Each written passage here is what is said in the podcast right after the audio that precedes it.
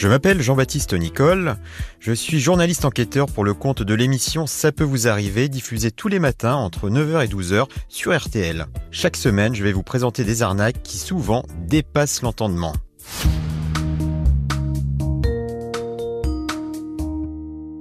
Cette fois, direction Nantes, en Loire-Atlantique.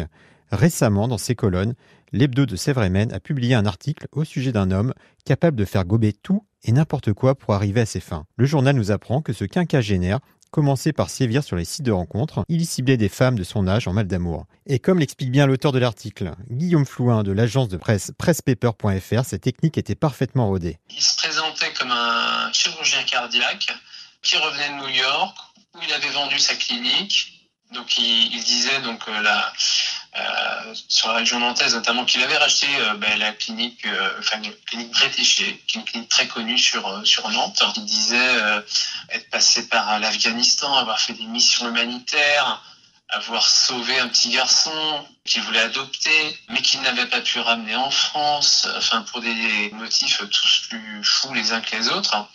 Et voilà, et c'était tellement, tellement fou, j'ai envie de dire, que bah, ça passait, quoi. Et pourquoi cela passait si bien?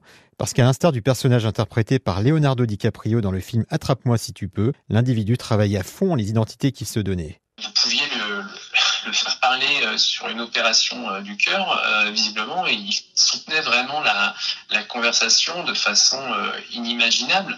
Il a même dupé certains médecins, des vrais médecins, qui, lors de dîner en ville, croyaient vraiment avoir affaire à un de leurs confrères parce qu'il lisait, il lisait des, livres de, chirurgie pour euh, donner le change, tout simplement. Dans ces conditions, sur les sites de rencontres, certaines femmes n'avaient pas trop de mal à le croire. Après avoir fait physiquement sa connaissance, plusieurs d'entre elles tombaient même amoureuses. C'est là que le piège se refermait sur elles. Car une fois qu'il était en couple, ce monsieur étrangement ne mettait plus la main au portefeuille. Quand il fallait régler des factures ou des additions, il s'arrangeait toujours pour trouver des subterfuges. Il vivait donc euh, sur les comptes des femmes qu'il séduisait, avec des tours de passe-passe, hein, j'ai envie de dire, notamment euh, la, victime de la région nantaise qui était là ce, jour-là au tribunal. Euh, en fait, en quelques mois, s'est fait délester de 11 000 euros juste parce que l'escroc lui faisait croire qu'il lui faisait lui-même des, virements sur son compte à elle. Mais vérification de fait, des semaines plus tard, elle s'est rendu compte qu'il avait fait en fait tout simplement des virements de son livret A à elle, sur son compte courant à elle. Alors forcément, ces techniques ne fonctionnent pas éternellement, surtout quand l'individu fait connaître sa prétendue condition de chirurgien cardiaque à un peu trop de monde.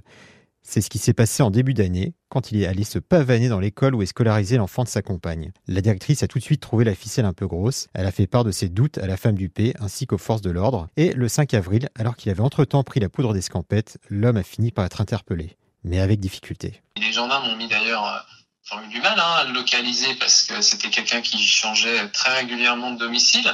On l'a retrouvé finalement à une heure et demie de Nantes euh, chez une autre femme dans le golfe du Morbihan où là pareil, il se faisait passer pour euh, le, directeur d'un grand laboratoire pharmaceutique euh, américain. À l'arrivée, l'homme a écopé de deux ans de prison ferme. Il devra au passage suivre des soins psychologiques. Précisons qu'il comptait déjà 20 condamnations sur son casier judiciaire, dont les trois quarts pour des escroqueries. Voilà, c'était Jean-Baptiste Nicole. Je vous retrouve la semaine prochaine pour vous raconter une nouvelle arnaque.